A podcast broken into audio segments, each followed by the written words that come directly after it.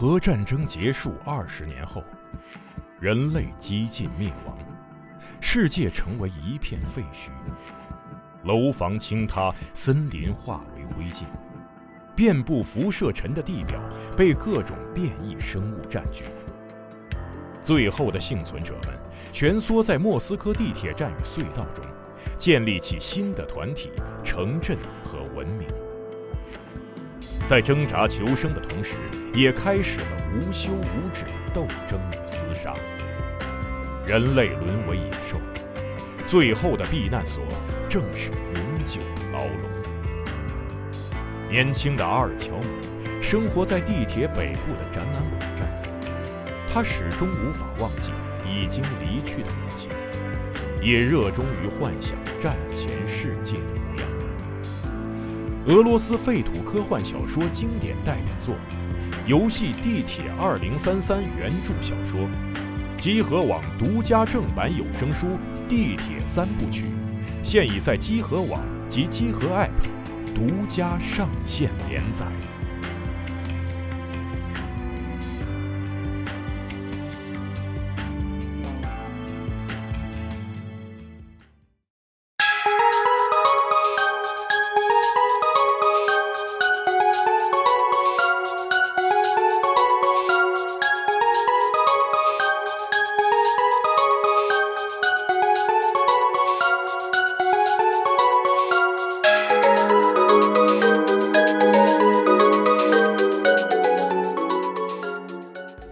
各位听众，大家好，欢迎回到《加丢 Story》的流行真流行之神节目，我是龙马。哎，大家好，我大爸，我是冰。哎，今天啊，这个天气很差，感觉像这个赛博朋克的这样一个北京啊，最近这几天真是震撼，满眼都是黄色。你又回到了好几年前，有话要说是吗？像前一阵子那个电影啊，叫哎，不是前一阵子，是前前几年的那个电影，就是那个那个那个那个什么来着 啊？Blade Runner 中文叫什么来着？银翼杀手。啊，《银翼杀手》，《银翼杀手》这个二零四几，你算了，别聊这话题了，你。啊，哎，反正就是漫杀黄天啊，不是漫天漫天黄沙，哦，脑子都已经坏掉了啊！嗯。啊，，录这个节目很没精神。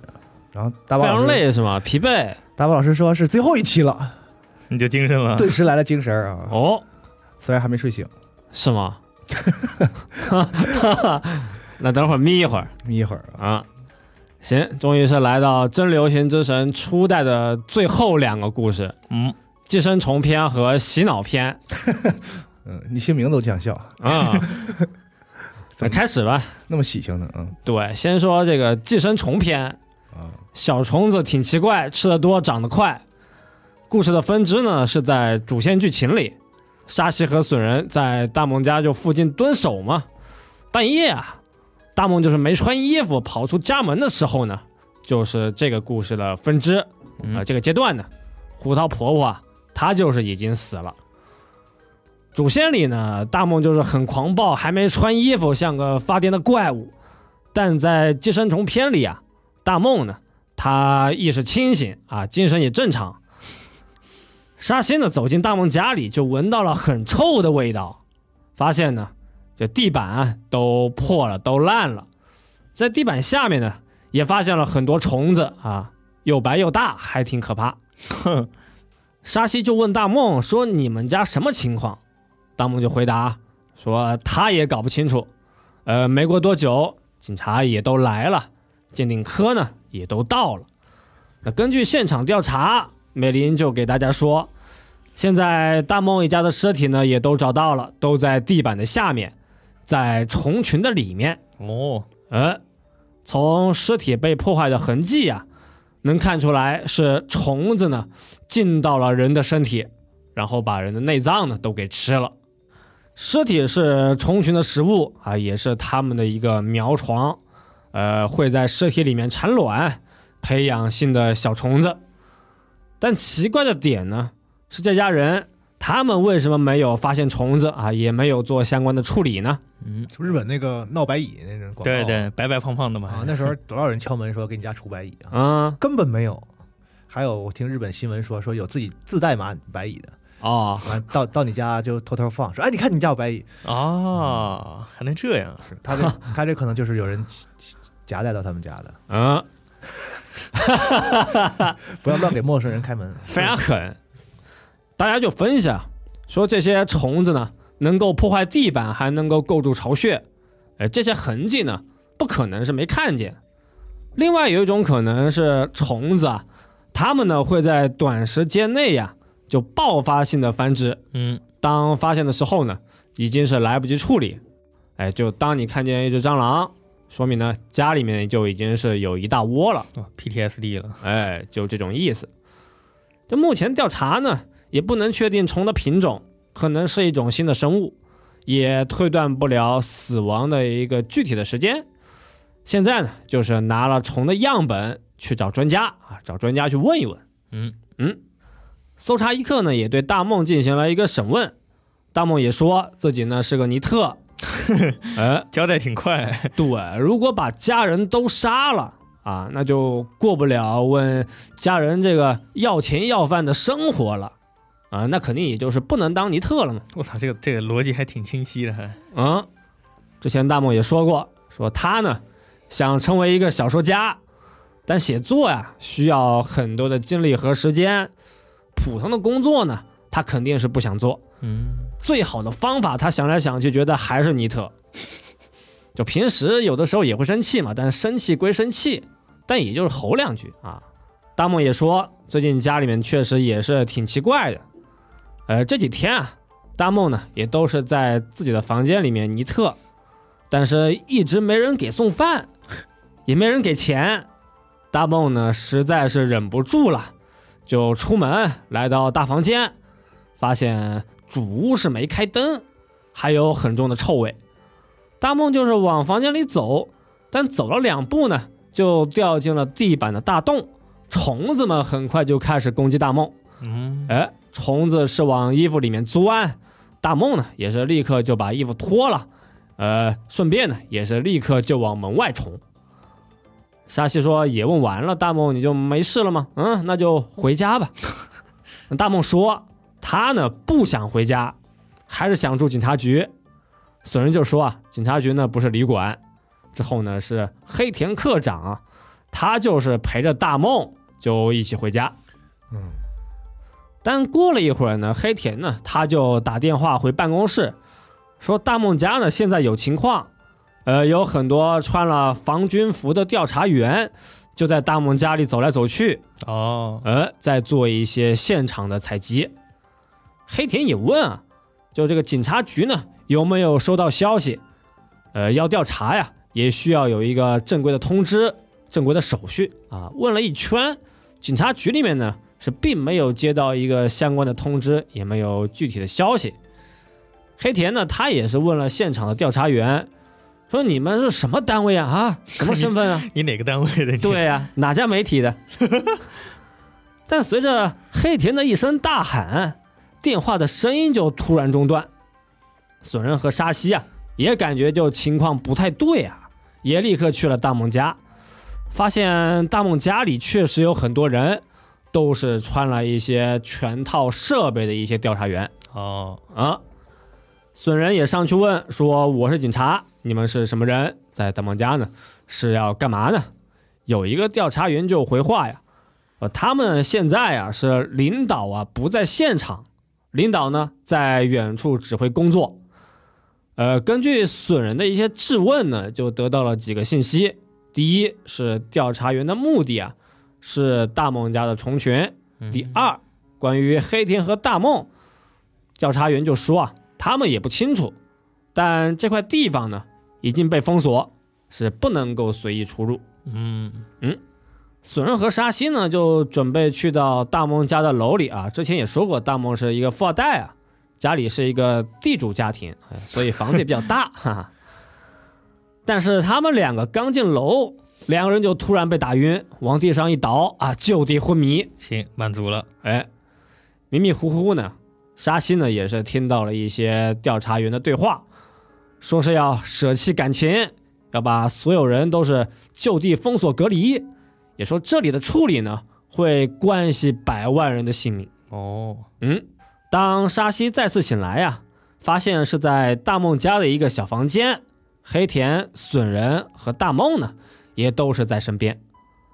大梦说这是他家的一个二楼，四个人呢现在是被监禁了，窗户呢也都钉死了。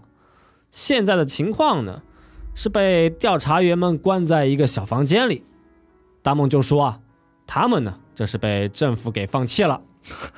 损人就反驳说我们是警察，警察局呢肯定会有所行动。嗯嗯，沙西呢是最晚醒过来啊，就是想去开门，想出去。其他三个人就说说最好呢，就是别这么做。现在房间里面是最安全的地方。沙西就说：“哎，你们这是什么意思呢？”黑田就说：“啊，房间外面呢已经是变成了虫群的巢穴啊，虫子们非常凶暴，会对人呢进行一些啃咬。大梦呢刚刚也是被虫子给啃了两口。”沙西就问啊：“现在窗户打不开，走廊呢也出不去。”那还有能出去的地方吗？大梦就说啊，应该是没有了。沙西也急啊，说如果大家都平安出去，那么就可以实现大梦你的一个愿望、哦啊，警察们都会帮忙。什么梦啊？什么什么愿望？接着尼特是吧？大梦就是想了一想，就说啊，呃，他如果能够平安出去啊，他想找个班上我操！啊，但是要那种不加班也不危险，呃，而且呢，他还想和水濑遥啊来一场这个甜甜的约会啊。大梦就是想来想去啊，就想到他们家的天花板呢是能够上去。小时候呢，他在天花板里面就藏过东西啊，放过一些供口书，放过一些棋牌书籍。哦，多小啊那时候！我也不知道。几个人就是爬上天花板，拿黑田的手机就当手电筒。他们呢爬了一会儿呀，发现这个天花板里面也有虫群。大梦他是瞬间被虫群吞噬，沙西几个人又吓得退回房间。过了一会儿呀，美玲呢他就打电话过来，就问沙西啊：“你们现在人都在哪儿啊？”哦，合着这个刚刚大梦那个就是他的 flag 是吧？哎呀，这个沙西呢就把情况都告诉美玲啊，说他们现在呢都在大梦的家里。美玲听完也没说话，沉默了一会儿呀、就说现在呢，全村已经发布了一个避难通知，警察的工作呢也会有后续的一些部队来接管。哎，现在警察们都避难了，村子里啊也都空了。现在美林呢，他就说啊，要上一个离开村子的汽车，来接管的部队呢，也都穿了一些全套的防军设备。沙西的大脑呢，现在就是高速运转，赶紧问了美林几个问题啊，几句沟通下来，知道美林现在的周围啊都有人在监视，来调查的部队呢，应该是要去消灭大梦家的虫群，但如果只是去消灭这些虫子啊，警察们应该是不用都走。应该呢，这些调查部队呀、他们还有一些别的任务。嗯，电话结束了，沙西就告诉黑田和损人，现在村子呢都避难了，没有人会来救他们了啊。但是好巧不巧啊，房间里冲进来一个神秘男子啊，神秘男子不是别人就是关本。哼关本没被虫子咬，也没受伤。神秘男子一点都不神秘啊！都知道是谁。大家呢也觉得很惊讶呀。关本就说：“现在没时间了，先跑吧。有什么事情呢？我们出去之后啊，再慢慢聊，慢慢说。他是怎么跑出来的？”嗯，关本等会儿就会说啊。哦，关本呢就给了几个人，一个人一条毛巾，说用毛巾呢去遮住嘴巴和眼睛。那怎么跑啊？那不应该先尿湿了再遮住嘴吗？这不是着火啊 这？啊，火又不是火灾，几个人是先把毛巾给用了，然后几个人排成一列，就抓住前面人的肩膀。关本呢，他是在最前面，就带着大家呀排队前进。关本也解释说，虫子会攻击人的眼睛和嘴巴，现在有毛巾了，盖住了就没事了。嗯，几个人呢，就是排队往外走。现在沙溪也看不清楚，但是就是能够听到虫群的声音，身上呢也能够感受到虫群的气息。哎，我我还真想过，就是家里爬蟑螂的时候，我还真的尝试去听过，看蟑螂爬的时候有没有声音。我啊、发现个头大的还真有，但你小时候没被蟑螂爬过吗？爬过呀。对呀、就晚上睡觉的时候，几个蟑螂就爬你身上、腿上、脸上什么的。但但瞬间打飞了，就感觉跟甲虫一样，只有你看到它那个恶心的样子才会那什么。哦什么声音啊？就是它个头比较大，就破一个，我想想，像一个橡皮掉地上的那种声音。啊、但有时候晚上睡觉又不想动又很懒，就让它爬是吗？哦，那算了算了，那不能。哦那这只有你们尼特做得出来。蟑蟑螂无所谓，啊！任何任何事情也不能让我。但我小时候有有一回就写作业嘛，特晚又得写完，呃，睡着之后呢就感觉很昏迷，身上也没力气，感觉就有小虫子在身上爬那种，在脸上爬。你那是鬼压床对我吧？听着也像鬼压床。哦，蟑螂不背但我，但我又感觉身体不太能动，我就只能是摆摆脸。爬走了之后呢，我又是继续就昏迷了。你说摆摆脸，我想到那个《大话西游》里面那黑山老妖在那吸人阳气的时候我，我就想，这虫子总不可能把我给吃了吧？也没准儿。啊，是吗？看着还是我小时候太天真了。回到故事，啊，大家呢就是根据关门的指挥呀，通过了一个房子的地道，拿掉毛巾，发现呢已经是到了外面的一个森林，在山道上，沙溪呢也是问了关本的一些很关键的问题，比如说啊，你是怎么从警察局里出来？嗯这太关键了吧？哎，为什么了解虫的习性？为什么知道沙溪他们的位置？为什么还知道一个密道的防卫啊？嗯关本呢也都是做了一些回答，说他在被抓前呢就来过大梦家，在大梦家里啊做过一些民俗学的调查。尼尼特家能有什么民俗学呀？就是他带来的那个什么虫子吧？对他是地主家嘛，啊，啊，可能是家里住的是传统房屋嘛，哦，好，好像有点合理啊。啊、根本就说他研究的课题呢是研究古代房屋的构造，所以呢也知道他们家有了一个地下的密道 密道一点也不秘密。啊、也是因为研究民俗学啊，所以关本对神秘大虫呢也是有所了解。关本说，虫子是叫玉虫，通俗的说法呢就是青虫、大毛虫。在 C 村的民间说法里啊，虫子呢有一个特殊的地位啊，非常特别哎，你说这个玉虫是不是就是那个泰罗奥特曼里面那个火山怪鸟吃的那个大虫子？哦。但它这个虫应该是一个比较特殊品种，哦，嗯。关本就说啊，在过去在古代呢，建造大型房屋的时候都会献上人柱，用活人当祭品，嗯，嗯，去祈祷房屋啊能够长久的存续。人柱就是活祭品嘛，在 C 村呢，过去这里建造房屋啊，也都是要用到人柱。关本就说，这其实呢也不是一种迷信，也有背后的原因。虫子们呢，它们本来啊是都生活在 C 村的土地里，土里有丰富的水分和养分，但土里的资源呢是有限的，一旦呀、土里的资源都是消耗完了，都吃完了，虫子们呢就会来到地上去寻找一些新的营养。嗯嗯，我靠，这竟然是番外篇里面最符合这个流行之神 本本来那个味道的这个解释了。啊，虫子会在这个树林和房屋里出现，因为有人住的房屋啊，它的温度呢是很合适、很舒服，嗯，虫子们就会在房屋的柱子里去筑巢。当有虫群出现的时候呢，房子啊也就会开始松动了啊。古代人他们是不懂科学啊，所以就会献上人柱，献上祭品。根据虫的特性啊，就为了获得水分和养分嘛，所以会从人的嘴巴和眼睛去进行一个入侵。哦，嗯，并且在人柱的体内呢，就建立一个新的巢穴。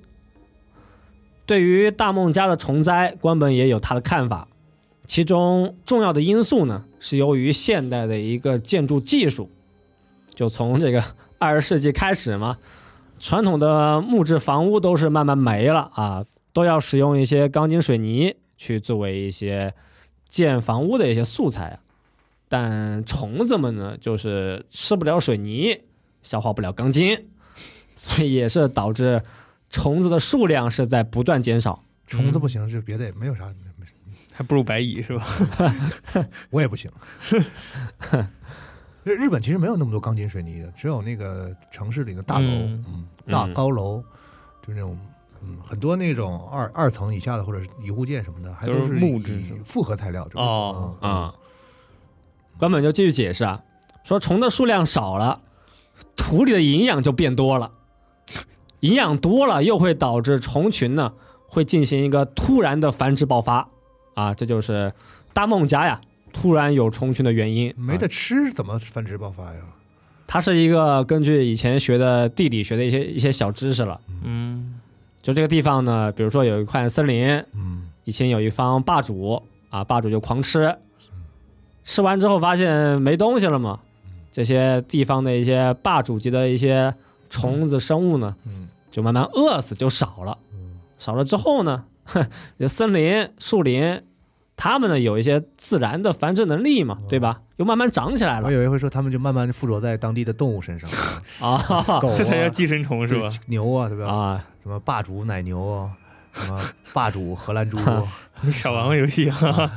霸主什么哈士奇，也是普拉卡了是吗？反正就是一个简单的这个地理学小知识啊。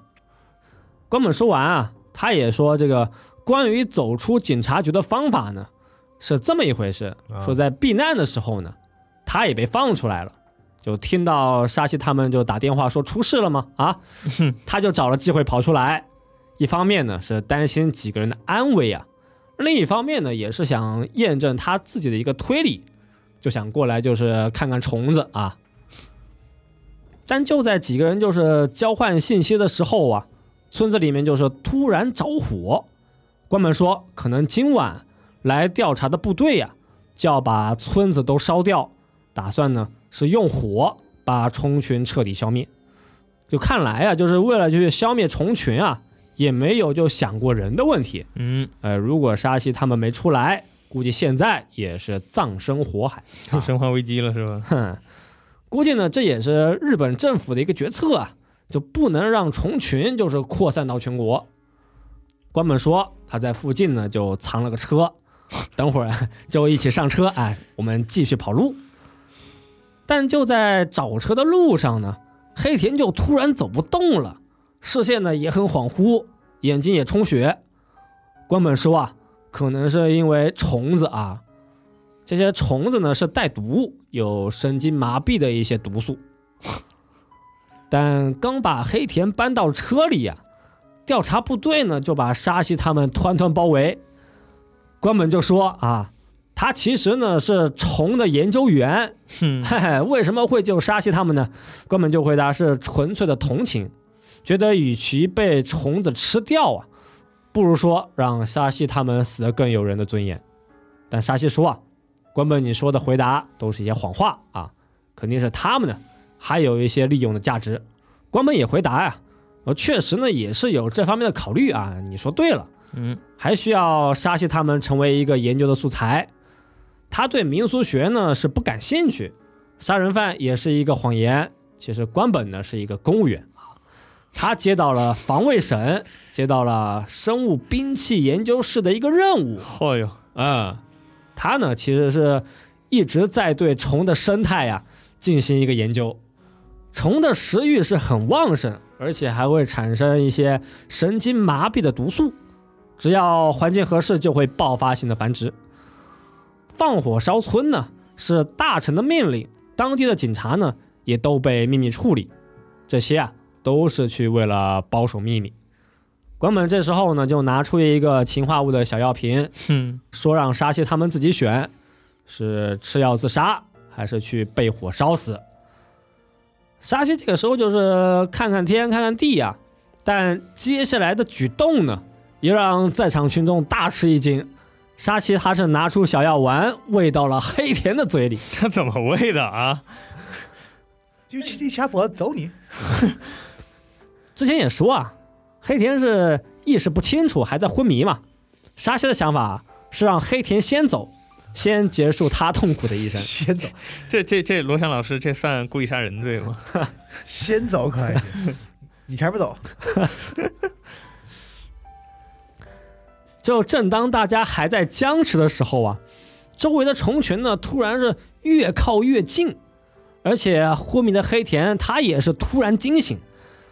这时候啊，黑田的外貌呢也是发生了一些变化，他的眼睛是一片白色，身体呢也在乱扭。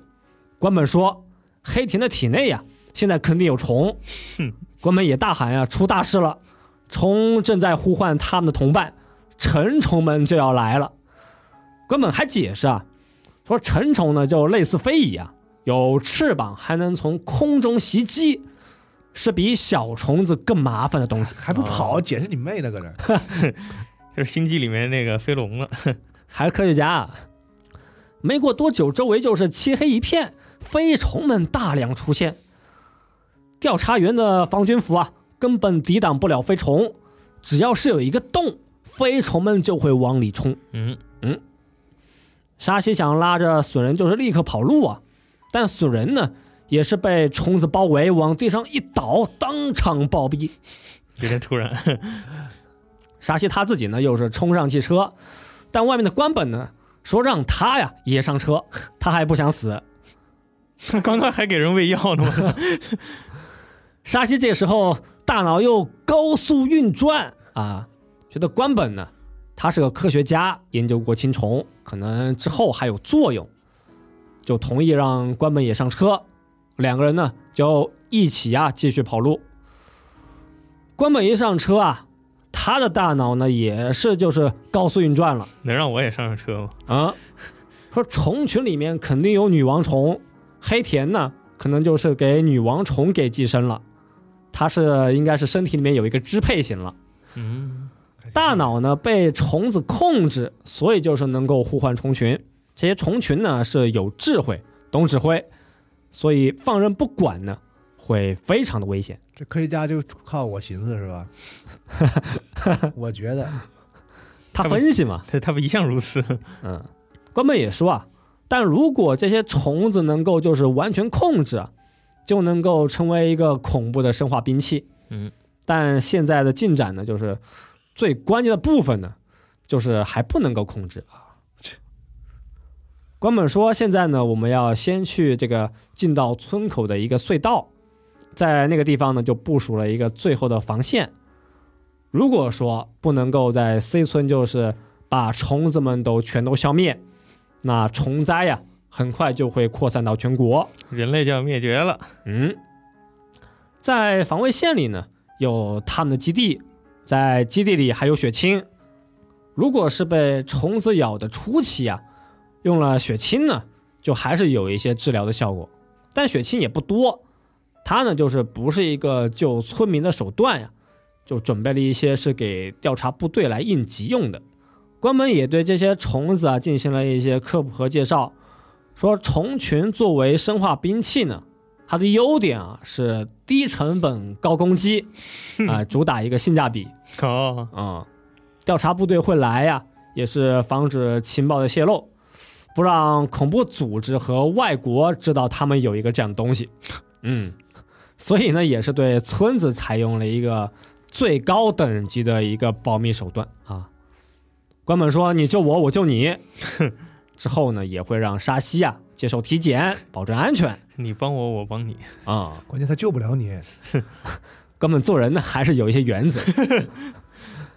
在开车的路上呢，沙西的手机啊突然就响了，接收到一个消息，这个来电显示呢说是黑田的手机，嗯，黑田的手机呢之前是掉在大梦家里嘛，接了电话发现是大梦打来的，大梦就在电话里说：“你们在哪里？不要丢下我。”大梦说他呢还在房间的二楼，就现在呀、他也就还没出去。嗯，沙西说好，一会儿就过去。关门说不行，说现在呢可能有两个女王虫，另外一个肯定就是在大梦的身体里。现在大梦还活着，就很能说明一个问题啊，就这肯定呢也是虫的一个陷阱，因为虫它是有智慧的啊，嗯能够操控人的身体。电话里呢，大梦也是听到了关本的声音，说关本啊，你要办的事情呢，我都给你办了，这一回呢是你该来救我了。关本呢也是立刻坦白说，之前呢就是让大梦帮忙，他家里的环境比较好，就让他呀在家里养虫子啊，收集一些虫的数据。一开始呢是给了大梦两个幼虫，但是繁殖的速度非常快，也就导致了现在虫群的爆发。但是呢，他也说啊，就给了大梦很高的酬劳，哈，也没亏待大梦。但沙西就是想来想去啊，觉得还是应该去救大梦，觉得自己啊是警察，他刚刚还让人吃药死呢，还是要去保护村民啊。呃，先走，先走，你懂吗？什么意思？我觉悟低了。人道主义。对，走得很安详嘛。又把车呢，就是开回村子里啊，就在回村的路上，也看见到处都有虫子，到处都有尸体。路过福利院，发现福利院呢也着火了，也有人呢现在就是已经上吊了。从大梦家把大梦给带出来，但沙西和关本呢，在走出地道的时候呢，又遇上了新的一堆调查部队。几个调查员呢，手里面也是拿了武器啊，拿了两个重型的喷火器。嗯，关本呢就是说没问题，都是好兄弟啊，都哥们儿。但关本呢就是刚上前去说了几句话呀，喷火器呢就是立刻启动，关本他瞬间倒地变成了尸体。这 还挺好笑的。不是很熟。调查员们就说啊，他们收到命令，要把村子都烧光，没有例外的情况。这时候，沙西的大脑呢又是高速转动啊，他听出来，调查员里面呢有一个是他认识的人，是他见过的人。沙西就说：“我要和你谈一谈啊，今天找杨一。”调查员里带头的就是记者杨一。嗯，嗯，杨一说啊，杀关本的原因呢，是因为他说的太多了。沙西呢也是立刻想清楚啊，说现在呢可能就是没了官本，研究呢也是就是能够继续。那那那沙西不也知道很多了吗？对呀，杨一继续说，沙西活着也会很麻烦，还是现在就是全部都处理掉啊，是最方便的。沙西呢也是立刻就接话呀，说有没有一种可能呢？你把我杀了，成本会变得更高。嗯，我有一个让研究啊会有很大进展的东西。沙西说，他有一个活体样本。杨云说，活体样本也不稀奇呀、啊，我们这里有很多。沙西说，我和你们的不一样，我这里呢是稀少种。宝可梦的。大梦体内呀、有的是一个女王虫，证据呢就是大梦在虫群的巢穴里呀、也没事，也是一直活到现在。那不是黑田那个是女王吗？但黑田那个就是已经被虫群给包围了嘛，嗯不好拿嘛。沙西的意思啊，就说现在大梦能够当做样本，条件就是确保他自己的一个生命安全。嗯，杨一他一想，沙西说的也有道理，最后呢还是同意。沙西和大梦呢就被护送到了村口的最后的防卫线。大梦作为样本呢，被调查部队啊也是立刻带走了。杨毅也是找到沙西，说让沙西呢也上车去接受一个调查，确认都结束了，你才能够走。嗯，沙溪也接话说：“这不对吧？我接触了机密，还真不是想走就走，哈哈，想去就去。”杨毅也说：“嘿，你还是很懂的。嗯，现在村子也是全都被烧掉，警察局也在大火中熊熊燃烧。但虫群能够扩散的这么快呀，也不仅仅是因为大梦家，所有人都没有注意到啊，在警察局的地下呢，还沉睡了一样东西，它就是被盲人杀手给挖掉双眼的胡桃婆婆。哦，哎，本章最后的画面啊，是虫子们还在婆婆的身体里呀、是来回扭动，到处爬行。哎，虫群危机还没有完结，只是沙西呀、他命不该绝。这就是真流星之神的寄生虫篇，哈 哈感觉是个上篇。哈哈，生化危机一了，是吧？嗯，有什么要说的？头疼。我竟然感觉他正经了一点，直到故事的后半段才像这个特别篇的该有的样子。是吗？前半部分听着还挺正经的，居然居然有点合理，说为什么那个人之无力是吧？哦，有一点小小的故事要素了。对，但到后半部分，他他又让我展现出来，他果然还是那个他，没有一丝丝改变。哈哈。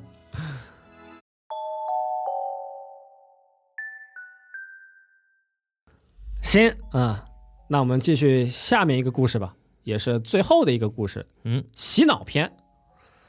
有些命令不能听，善恶对错要分清，是不是那种脑控啊什么的？对，洗脑片的故事呢，是从游戏刚开始啊，沙西几个人就开车护送关本去 C 村，在车里啊，黑田科长就提醒沙西说：“关本他很会骗人，你呀。”要小心关本，但到了 C 村啊，黑田科长就说，他接到了上级的命令，要他们再次审问关本，要关本认罪。三个人是分工合作，黑田和损人负责审问，沙西就是负责送饭，给关本准备一日三餐啊。工作第一天是下午的五点，沙西呢就去送晚饭。损人和黑田呢，就是看上去非常的疲劳，但关本还是没有表情，也不回答问题。关本看到有饭啊，也就是对沙西呀说了一句谢谢你。哼，之后几天都一样，损人和黑田审问关本，沙西呢就是每天送饭。每天送饭的时候啊，关本也就只说了一句话啊，就说谢谢。又是新的一天，今天呢就是比较特别。因为沙西刚进房间，就发现损人和黑田啊，终于还是动手了。他们把关本狠狠的揍了一顿。关本被打得满脸是血，躺在地上就地昏迷。损人估计也是没轻没重，上衣也没穿，满身是大汗。损人和黑田呢，就说上面呢也是一直在催啊，现在时间很紧迫，要赶紧拿到结果。沙西一看就说：“你们干嘛呢？这不是拷问犯人吗？”损人和黑田就出去休息啊。沙西就是赶紧问关本，说是什么情况？你没事吧？关本迷迷糊糊睁开眼啊，就说：“警察打犯人也不奇怪，过去也有这种事情。动手了，就说明现在的情况呀，他是不普通。”沙西就问：“到底怎么回事？损人和黑田呢？他们做了什么？”关本就说：“你相信吗？其实我是警察。”关本就说：“啊，他确实是大学的教授，但同时呢，也是科搜研的一个调查员。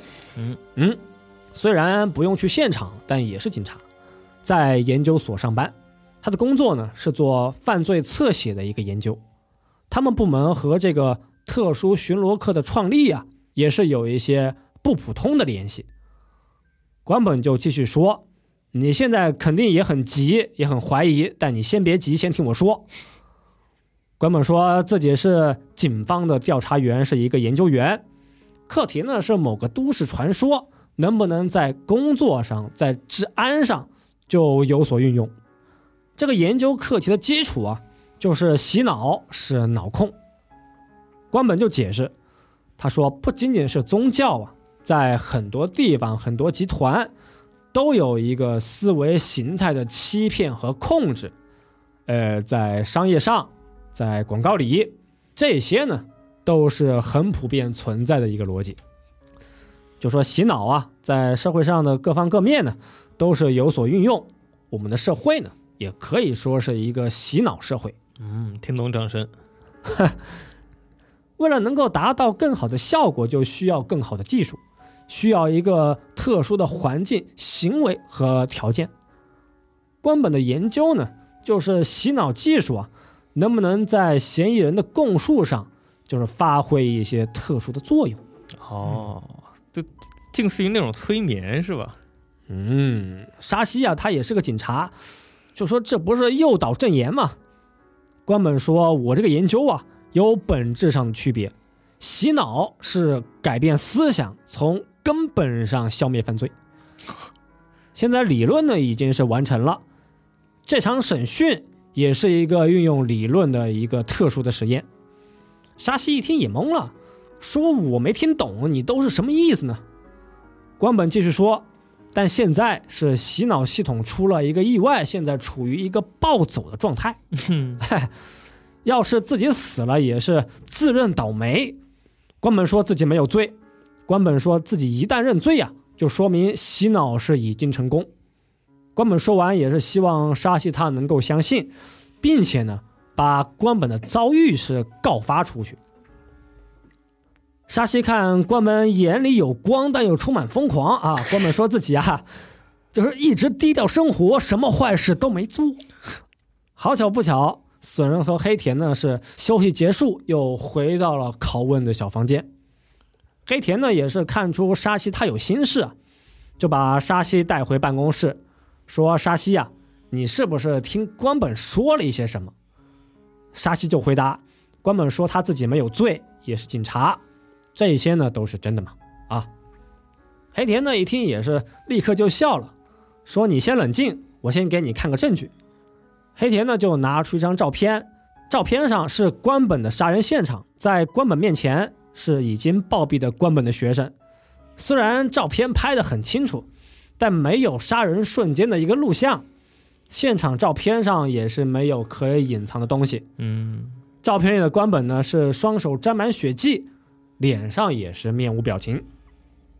根据现场的指纹、血迹和不在场证明。还有死亡时间的推定啊，凶手呢只有可能是关本教授。嗯，黑田就对沙西说：“现在唯一缺的，就是杀人瞬间的一个录像视频。你什么案子能他妈把杀人过程录下来？那你们还需要你破呀？就说嘛，监控是吧？对，都需要天网。黑天也说啊，为什么会有特殊巡逻课？特殊搜查课，他们这个部门呢，就是为了执行正义，他们呢有独立的一些权利。时间又过了一天，又到了送饭的时间，沙西呢也是和关本再次见面。通过关本的伤痕呢，能看出来呀，关本今天呢又是被暴揍了一顿。还是趁损人和黑田出去休息、出去吃饭的一个空隙，沙西呢就问地上的关本。说你现在还行不行？能不能自己吃饭？看关本一动不动啊，沙西也是把饭就喂到了关本的嘴里。嚯，他 怎么老给人喂东西啊？今天？嗯，那么问我，我也不吱声。对，不能吃，不能吃。他喂你，你就往外吐。喂一下吧啊。关本说：“谢谢你，昨天我说的话呀，你现在有什么看法？”沙西说：“那肯定不能信，这白打。”关本也接话呀，说那确实我也不信。沙西也说啊，自己都不信，还想要我信啊？关本说那是这个道理，所以现在你还没出事。休息时间结束了，损人和黑田又回来了。黑田说今天沙西你留下来，也帮我们一起审问。黑田呢今天是拿了一套拷问道具，一套电刑设备，电疗设备。黑田呢，就给关本的手指啊戴上了一个通电的夹子，把电刑设备的开关呢就给到了沙西的手里。黑田呢就让沙西啊去按开关去电关本。沙西说：“那我不能按。”黑田说：“那做不到，可不能当警察。” 黑田自己就拿了开关，启动了高压电，一通电啊，这个关本呢也是被电的立刻大吼。手啊，也都在乱抖。沙西看到眼前的一幕，也是大吃一惊啊！黑田呢，又连按好几轮，狠狠的电了一轮关本。接下来啊，黑田又把电刑的夹子呢，夹到了沙西的手指。黑田就说：“比起口头去说啊，不如体验一把。”说完，黑田就是按了开关，沙西也被电的立刻大喊。黑田就说啊，是不是很痛苦啊？中了这一招呢，什么都会说，反正死不了，没问题。接下来，黑田又把电刑的开关给了沙西，看沙西啊，还是不想电关本，黑田又给沙西电了一轮。电的沙溪是神经麻痹，有些失禁。沙溪觉得自己是已经被领导逼到了绝路啊，实在没办法，他呀只好按了开关，电了一轮关本。嗯，黑田就在旁边说啊，这也不是一个拷问道具，是合法的医疗设备，熟悉啊。不会留外伤，在诊断书上呢也都是没有问题。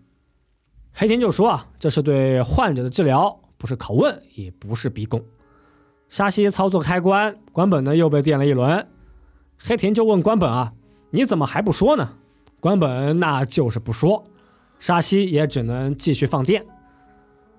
黑田看沙西又是很犹豫啊，黑田就说：“我们这是电疗，我们就是正义，关本他就是邪恶。”接下来，黑田又把沙西拉出来，就对沙西训话，说：“你要好好想想你的工作了，想想你的立场啊！你是警察，关本呢是杀人犯，我们做的绝对是正义啊，没有一点问题。结果会证明一切，所以啊，你也是不能带有一点点的犹豫。”之后的每一天呢，沙西就陪着黑田和损人，每天就一起电关本。沙西呢，也是每天不断的问自己啊。我是谁？我在干嘛？我的使命是什么？我干的是什么工作？这一天天下来呀，沙西慢慢就感觉自己不用思考，只用听从命令去按那个放电的开关。损人还给关本身上倒了盐水，说这个盐水呀能够增加导电性，电的会更刺激。沙西也发现呢，自己的感觉和大脑啊已经是没有起伏，变得麻木。黑田最近呢也是很苦恼。这么久了还没有结果，本部呢还要求每天都给报告。黑田就说，他现在呢有了一个新的办法，明天呢我们就来试试。今天送饭，沙西也问关本为什么还不认罪。关本说他承认不了他没做的事情。沙西说你要珍惜生命。关本说不对，是你们啊正在杀人。如果你真的担心我，那在一切无法挽回之前。你最好就赶紧跑。哼，本来认为沙西你已经是麻木了，看来呢还是有一些自己的意识。你对抗不了整个世界啊，所以啊，你最好还是就赶紧跑吧。时间又是到了新的一天，今天死人和沙西还是就继续去电关本。过了几个小时，黑田走进门，他今天呢就拿了一大堆东西，有铁锤。铁钳、铁丝啊，等等等等。嗯，黑田就问关本，就说你身上呢有什么不要的地方？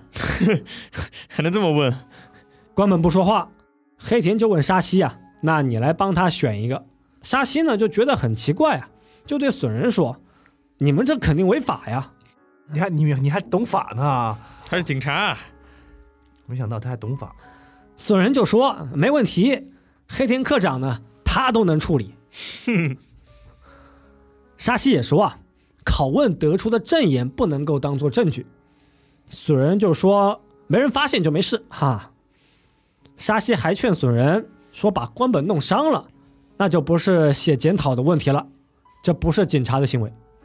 损人想了想，就说好像也是，把手切了确实有问题嘛。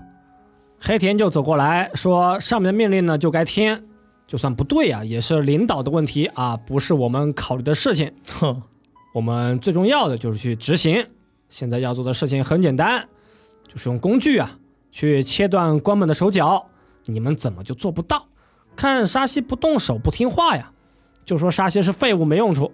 哼，死神看同事关系紧张了啊，就边笑边说：“说今天沙西不行，那明天肯定没问题。给点时间整理心态。”做的事情很简单，没你想的那么难。哼，沙西看说不过了，只能就是敷衍两句，说那我就尽力。黑田说今天那就这样吧，我们明天好好工作。下了班，沙西就想，现在我该怎么办呢？时间已经到了傍晚，在警察局里，沙西就是遇上美玲，美玲呢也就找了记者杨一，三个人就在小车里面呢。把拷问的经过啊，就说给了美玲和杨一。嗯，沙西说自己没有办公的证据，也没有照片和视频。美玲也分析啊，说关本受的伤不鉴定呢，就不能够确定一个具体的情况。美玲的大脑就是高速转动，说我们反向思考，到了明天真用了工具，那肯定呢就容易掌握一个具体的证据。嗯，接着杨毅也说，黑田他们敢动手，说明他们呢有一个消灭证据的自信。就算到了明天，情况其实也不好说。美林呢，他也说啊，有没有一种可能，是最开始呢就打算去消灭关本？嗯，合理。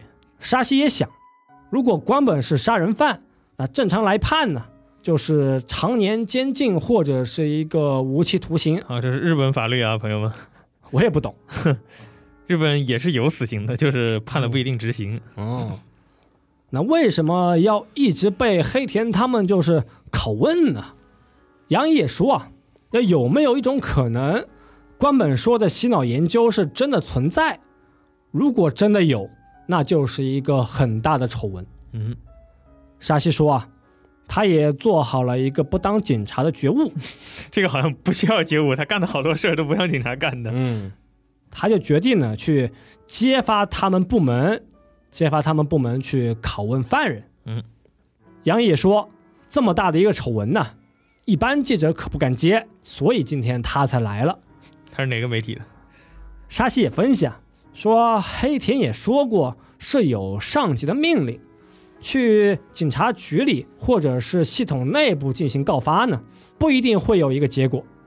找了媒体发了报道，黑田他们可能就不会随意的出手。杨一说：“那行。”他给了沙西一个微型的录音机，他自己呢就先回编辑部，说我要去网上发文章，发动舆论的力量。但时间又过了一天，说村子里又有了杀人的案件，今天被杀的人不是别人，就是记者杨一，他的双眼被剪刀贯穿，也是当场暴毙，还是一个盲人杀手的作案手法。沙欣呢也搜了一下网络，就发现昨天说要发的新闻呢，也是没有在网上出现。那很有可能昨天晚上杨一他就已经被锁定，并且在夜里就动手杀了杨一，灭口了。哎，白天上班呀也联系不上美玲，现在沙西也很慌，没人能够帮他的忙。白天上班，黑田也说啊，说我们要加快进度。也问沙西呢，说昨天你和美玲在一起啊，你们都说了什么话题？沙西一听呢，手都出汗了，心想黑田怎么都知道了？沙西就说啊，也没说什么大事。黑田也接话，那那没事就赶紧去上班吧。沙西呢，现在每走一步啊，都觉得自己是在迈向绝望。终于走进地下的小房间，现在关本的面前呢。已经摆好了一排处刑的工具。黑田说：“你们别怕，出血了你就给伤口啊，就给它烧焦，血就不会流了。诊断书呢也别担心，反正有上级的命令，肯定呢也是没问题。”沙西就对损人说：“这很奇怪呀，你们都不正常，太疯狂了。”沙西问：“你们的良心不会痛吗？”损人说：“我们也没干坏事啊。”哼，损人也急了。说想那么多也没用，就递给沙西一个打孔的电钻，让沙西呢就给关本打三个洞，不敢砍人那就打洞。损人呢就握住沙西的手，给关本的腿上打了个洞，但关本呢还是不开口也不说话。之后几天，沙西呢又是听黑田的命令啊，就继续给关本打洞。沙西觉得自己呢就已经是放弃了思考。是一个听从命令的机器。几天又几天，终于有一天啊，关本呢，他就是死在了警察局。哦，嗯，在休息室里，黑田和损人就对沙西说：“现在呢，法庭有命令说你有杀死关本的嫌疑。”之后，沙西啊，他是被立刻逮捕，他的罪名是拷问官本，并且导致官本死亡。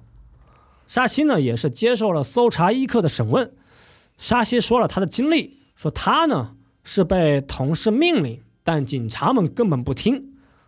在法庭上，沙西呢也是接受了一个最后的审判。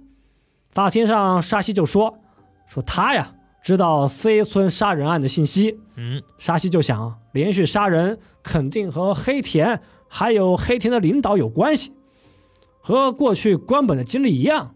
法庭休庭，沙西呢被送去做精神鉴定。在护送的车上，护送沙西的还是黑田和损人，但在黑田他们的身边又有了一个新人警察，下一个痛苦的循环呀，似乎就要即将开启。哼，洗脑的过程是不断给人精神上和肉体上的痛苦，否定人格，破坏思考，去接受被灌输的思想和命令啊，这就是真流行之神的洗脑片。哎，结束了。整个流行之神全都结束了，是吧？真流行之神，嗯，好，有什么要说的吗？好啊，只能说很超前啊！这看似很荒诞、没什么道理的故事，似乎我们在好几年前还看过类似的故事。听不太懂啊，大受震撼。一边电你一边问，还上不上网？哎不上了，不上了。不上了，不上了。但但今天这两个故事，总感觉就是好像都不是那种完全结束的，嗯，就都是发生了一半，然后后面还有还有更糟糕的事等着要发生一样。留下了一点你小小的想象的空间。嗯，嗯，一些正在发生的事情。对，还是你会说。还带一些寓意呢，你这好吧，行吧？真灵性之神结束了，之后讲点啥呀？之后讲点正经的好吗？还有预告是吗？啊，可以有，可以有可。以可以有可以哦没有啊？没想好，咱们就就再商量商量。手上还有好几个呢。哦呦，哎呀，嗯哎呀，上班嘛，工作嘛，是挣钱嘛，不寒碜。倒也没这。啊，节目里啥真话都说呀，你是？真灵之神也能讲啊。嗯，行，我们又完结了一个 story 的系列。对啊、嗯，现在其实还有三个故事系列在同时准备吧。嗯哎呦呵，对，就看之后呢是先上哪一个啊？好的，对，好，我的超人啊，大巴。那 那咱们就这结束了吧？我也没什么可说的了，感觉啊，这是一个嗯很不错，又完结了一个系列。哦，嗯，好，那我们就下一期的 story 节目再见，拜拜。拜拜。拜